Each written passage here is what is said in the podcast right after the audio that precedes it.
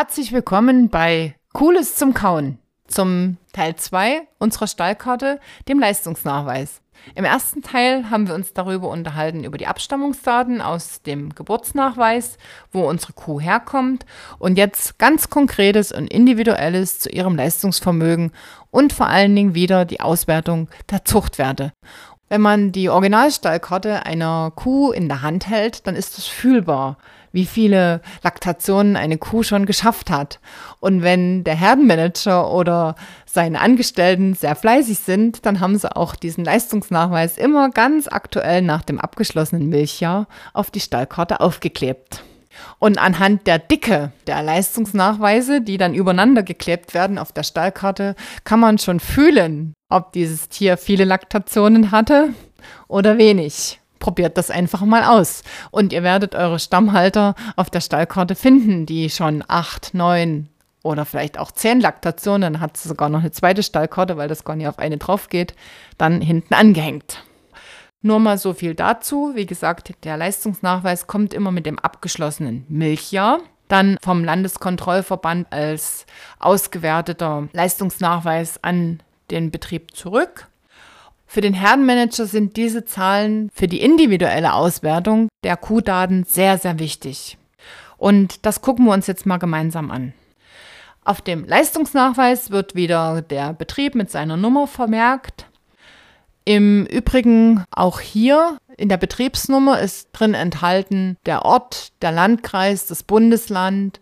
Und wenn ein Betrieb in verschiedenen Dörfern mehrere Milchkuhbetriebe bewirtschaftet, hat sogar jeder Milchkuhbetrieb eines Gesamtbetriebes, bloß weil er einen anderen Ort hat, eine eigene Betriebsnummer.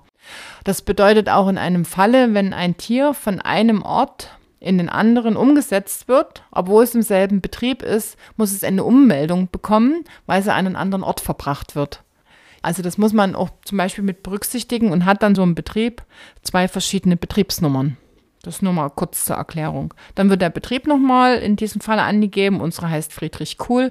Und dann wird das Jahr mit angegeben mit dem Datum. Und daran sieht man natürlich, ob der Leistungsnachweis jetzt brandaktuell ist oder ob die letzten drei, vier Jahre sich die Leistungsnachweise als Aufkleber im Büro gestapelt haben.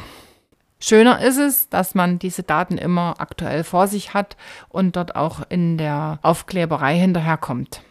Zum Leistungsnachweis. Was ist jetzt dort alles drauf zu finden? Wir fangen wieder damit an, dass die Rinderrasse angegeben ist, in unserem Falle in Holstein Schwarzbundes Rind. Unser Rind hat jetzt auch eine Bewertung der äußeren Merkmalserscheinung bekommen, nämlich im Exterieur. Und wenn wir das jetzt mal angucken, wir hatten das ja schon im Geburtsnachweis bei der Mutter gefunden, dann sind die Daten unserer jetzigen Kuh nicht mehr unbedingt nur in den 80ern angesiedelt, sondern es gibt auch 70er Werte, die erkennen lassen, dass in der Exterieurbewertung doch schon eine schärfere Bewertung vorliegt und das Tier jetzt schon zwischen drei und zwei sich bewegt, ja, in seinen einzelnen Merkmalen aus dem Milchtyp, den Klauen und Gliedmaßen, dem Euter und dem Gesamtkörper. Das aber jetzt nur mal am Rande.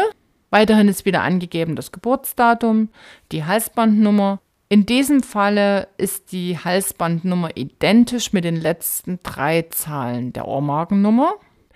Das finde ich ist auch etwas, was man als Herdenmanager sehr berücksichtigen sollte, dass die Ohrmarkennummer mit den letzten Zahlen identisch mit der Halsbandnummer ist, um einfach Verwechslungen zu vermeiden. Das bedeutet aber auch, dass die Halsbänder mit jedem Eintreten der Jungrinder in den Milchkuhbestand dann nochmal mit den Ohrmarkennummern neu eingezogen werden müssen. Aber diese Arbeit lohnt sich, weil es dann zu weniger Verwechslungen kommen kann, wenn der eine die Ohrmarkennummer abliest oder der andere die Halsbandnummer, dass diese Nummer möglichst immer identisch ist. Das ist ganz gut. Dann ist nochmal der Eintrag auch angegeben in das Herdbuch, ins Zuchtbuch, in diesem Falle Herdbuch A. Und wer den Podcast aus unserer Fortpflanzung gehört hat, nämlich den Podcast Teil 4, wo die Reproduktionskennzahlen erklärt worden sind, der kommt jetzt an die ersten Werte wieder ran, die den Kreis schließen lassen aus den Reproduktionskennzahlen und den Zahlen aus dem Leistungsnachweis, nämlich die sogenannte DZKZ 407. Die will ich hier nochmal ganz kurz erklären, dass wir hier die durchschnittliche Zwischenkalbezeit aus 407 Tagen haben. Das bedeutet in diesem Falle, dass das Tier zwei Kälber gebracht haben muss. Das erste wäre immer das Erstkalbealter für das erstgeborene Kalb. In diesem Falle, wenn wir jetzt da mal ganz unten hingehen, wer sich das von vorhin gemerkt hat, dann haben wir im ganz unteren Bereich des Leistungsnachweises die Abkalbungen angegeben und dort das Erstkalbealter mit 25 Monaten. Und da es zwei Kälber sind, haben wir nur eine Zwischenkalbezeit zwischen dem ersten und dem zweiten Kalb. Und das sind die 407 Tage. Mehr Kälber hat unsere Kuh in diesem Moment noch nicht. Würden es jetzt drei Kälber sein, würde man bei der DZKZ 407 noch eine 2 davor schreiben. Das würde dann bedeuten, die durchschnittliche Zwischenkalbezeit aus drei Abkalbungen erstes Kalb, Erstabkalbealter und die zwei anderen Kälber, die zwei Zwischenkalbezeiten, sind dann 407 Tage.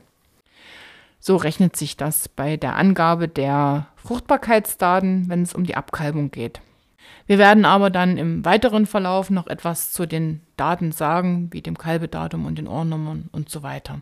Ich würde jetzt aber erstmal im Leistungsnachweis, im tatsächlichen Leistungsnachweis unserer Q916 gerne weiterarbeiten. Und da können wir das, was wir vor uns als Spickzettel bezeichnet haben, uns jetzt direkt schon auf die Q-Daten konzentrieren.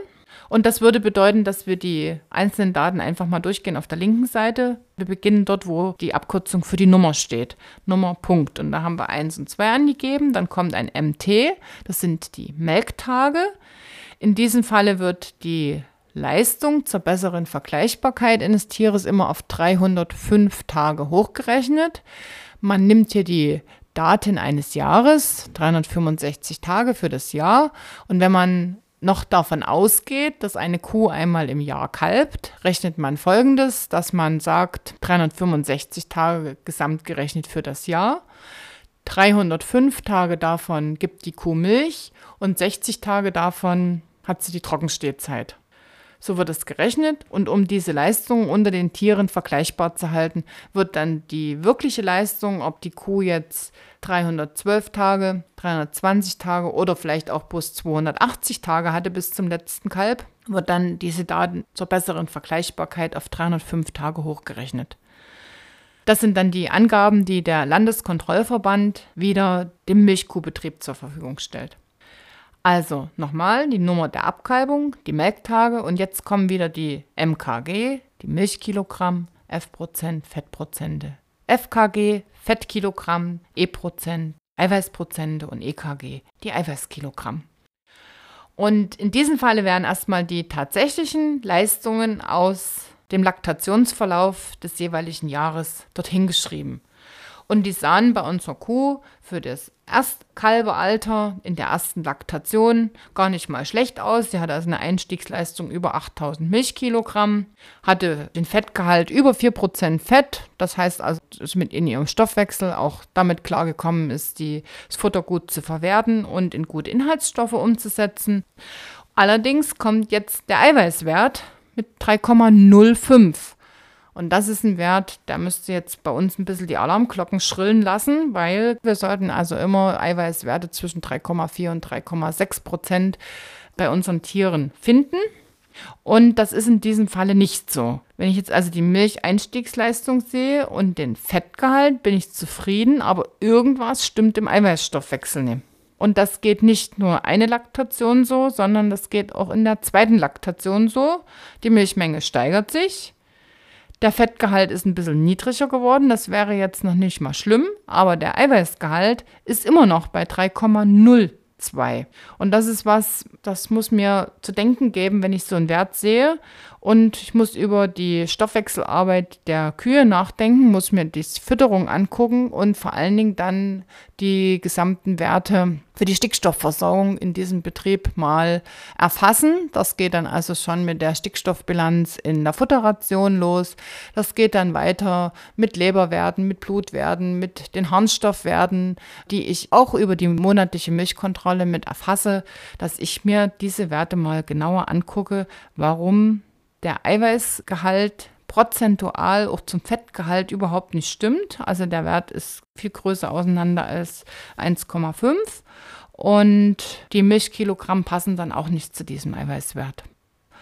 Jetzt gucken wir uns die rechte Seite im Leistungsnachweis an. Würden wir ganz oben beginnen, wieder bei RZM. Jetzt ist es wieder ähnlich wie bei der Mutter. Wir haben jetzt eine Eigenleistung unseres Tieres im Vergleich mit den Stallgefährtinnen im Stall und aller im LKV, im Landeskontrollverband geprüften Tiere.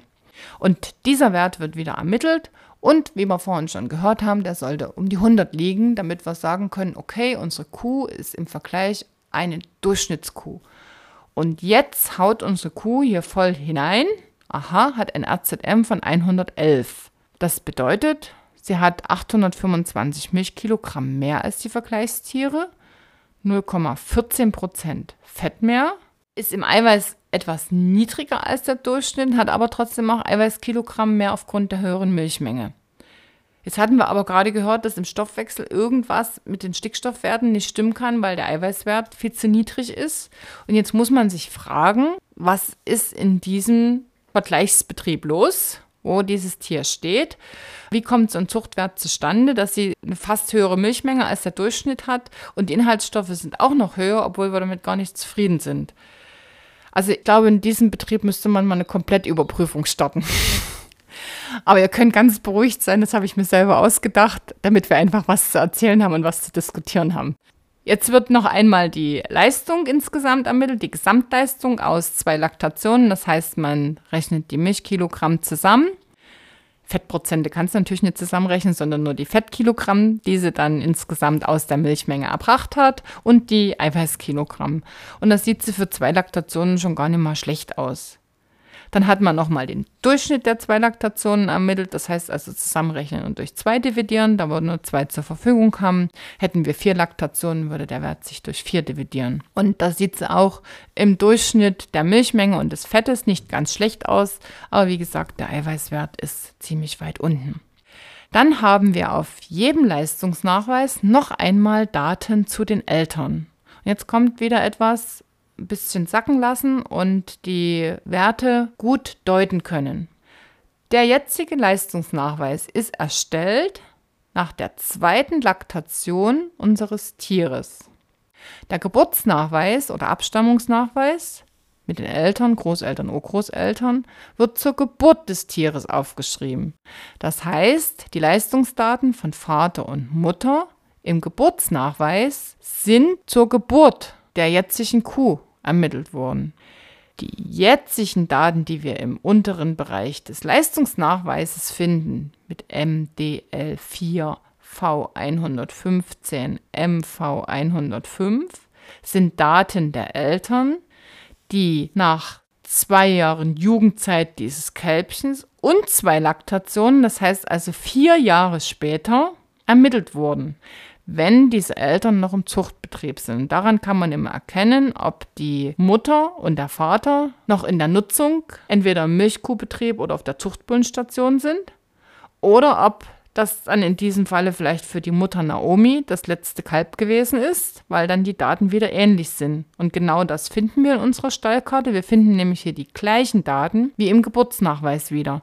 MDL4 sind die Mutter, Durchschnittslaktationsdaten aus vier Laktationen. Das waren die 10.367 Milchkilogramm, 4,1% Fett mit 425 Fettkilogramm, 3,6% Eiweiß und 373 Eiweißkilogramm. Sind die gleichen Daten wie im Geburtsnachweis aus der Gesamtermittlung der Einzelleistung der vier Laktationen. Jetzt kommen wir zu dem Vater. Und da geht es wieder um diesen Vater Samir. Steht bloß ein V und eine 115. Und das bedeutet, das ist der Wert für den Zuchtwert. Vater Samir mit einem Zuchtwert von 115 zeigt an, dass er vier Jahre später, nachdem der Geburtsnachweis erstellt wurde, seine Zuchtdaten aus dieser Zeit stammen, jetzt vier Jahre später, in seinem Zuchtwert gesunken ist. Und das kann man dann anhand der Einzeldaten sehen und daran sieht man, dass dieser Wert relativ also in der Änderung befindlich, sich hier ganz schön geändert hat und der Vater aus dem eigentlichen Zuchtwunsch, nämlich den Relativzuchtwert immer über 120 zu haben, herausgekommen ist. Also es ist die Frage, wie oft und wie viel der vom Zuchtverband jetzt noch eingesetzt wird mit einem Zuchtwert von 115. MV, das ist Mutters Vater, das ist der Limerin gewesen. Der hatte seinerzeit auch immer einen Zuchtwert von 125 und der ist jetzt vier Jahre später und da sieht man mal, wie schnell am, sagen wir, Zuchtsternhimmel sich die Stars ändern, dass dann auf einmal der Zuchtwert bei 105 liegt und dass sein aktuelles Leistungsvermögen von damals mit dem, was er heute bringt, gar nicht mehr mit den Vorstellungen des Zuchtverbandes übereinstimmt. Also bei einem Zuchtwert für einen Bullen im relativen Zuchtwert Milch bei 105, da wird er kaum noch eine Chance haben, als Zuchtbulle im Einsatz zu sein. Hier dann auch wieder nochmal die Abweichungen, die aktuell sind vom Vergleichsdurchschnitt der geprüften Töchter. Ich sage jetzt einfach nochmal unten zu der Zeile was. Die habe ich allerdings auch schon mal erklärt im Fortpflanzungspodcast Teil 4, als es um die Reproduktionsdaten ging. Und da könnt ihr auch gerne nochmal reinhören, wenn ihr sagt, ihr wollt zu den Fruchtbarkeitsdaten noch einmal einzelne Erklärungen haben. Vom Erstbesamungsalter bis zum Erstkalbealter, Trächtigkeitsuntersuchung, Rastzeit, Verzögerungszeit, Zwischentragezeit, den Besamungsindex und natürlich den Zwischenkalbezeiten und wollt dort noch einmal Fachwissen erwerben, dann hört euch diesen Podcast nochmal an. Einfach nochmal ein paar Daten dazu. EKA, hatten wir vorhin gehört, war das Erstkalbealter mit 25 Monaten, was man ja bloß einmal haben kann, das erstgeborene Tier, in diesem Falle ein Weibchen. Es wird das Kalbedatum angegeben, das war der 8.4.2019. Es hat sofort eine eigenständige Ohrnummer, die beim Herkunftsinformationssystem Tier gemeldet wird und natürlich damit endet, dass es bis zum siebten Tag zwei identische Ohrmarken davon hat. Das Geschlecht wird halt angegeben, in dem Fall weiblich. Der Verbleib geht in die Zucht. Das heißt also, im Allgemeinen wird es für die Reproduktion des eigenen Milchkuhbestandes genutzt. Und es wird die Ohrmarke von dem Vater angegeben mit dem jeweiligen Zuchtnamen. Das zweite Kalb, da ist sozusagen die Zeit dann gerechnet, die Zwischenkalbezeit, Abkalbung des ersten zur Abkalbung des zweiten. Das waren die 407 Tage. Wieder mit dem Kalbedatum der eigenständigen Ohrmarke. Es war ein Männel. Und in diesem Falle ist es in die Mast gegangen. Ist also kein Zuchtbullenanwärter geworden. Und der Vater war in diesem Falle der Goldstar mit seiner Ohrmarkennummer 10 53 34 34 und da hatten wir heute schon gelernt, dass das der sogenannte Bullenidentifikationscode gewesen ist. Ich glaube, mir ist es hoffentlich gelungen, dir die einzelnen Abkürzungen auf der Stallkarte mal so zu erklären. Es gibt immer noch individuelle Kürzel der Zuchtverbände, die angegeben werden. Das ist also auf keinen Fall vollständig, was hier an Daten da ist.